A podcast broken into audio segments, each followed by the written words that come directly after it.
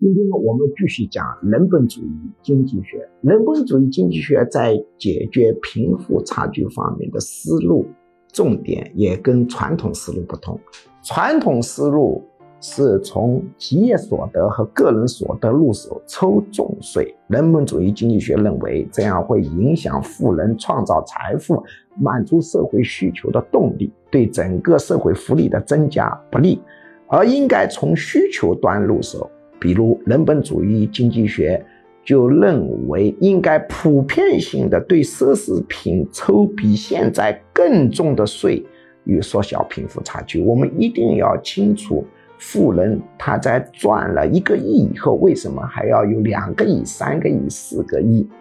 他的一个心理动机是什么？他是为了让自己吃饱喝足吗？绝不可能，他是为了获取尊重。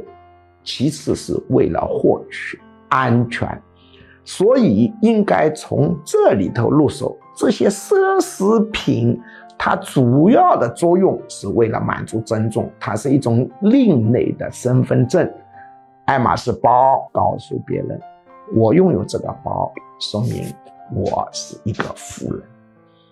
当然，驴包呢没起到这个作用，它起到的是另外一个作用。我拥有礼包，我告诉你，我不是穷人，但我也不一定是富人，因为只有两万块钱嘛。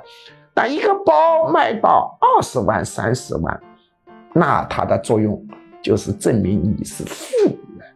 因此，对于凡是富人用来区隔身份、表示我是一个成功者的这种身份证类型奢侈品包、衣服。或者其他的东西要抽更重的税。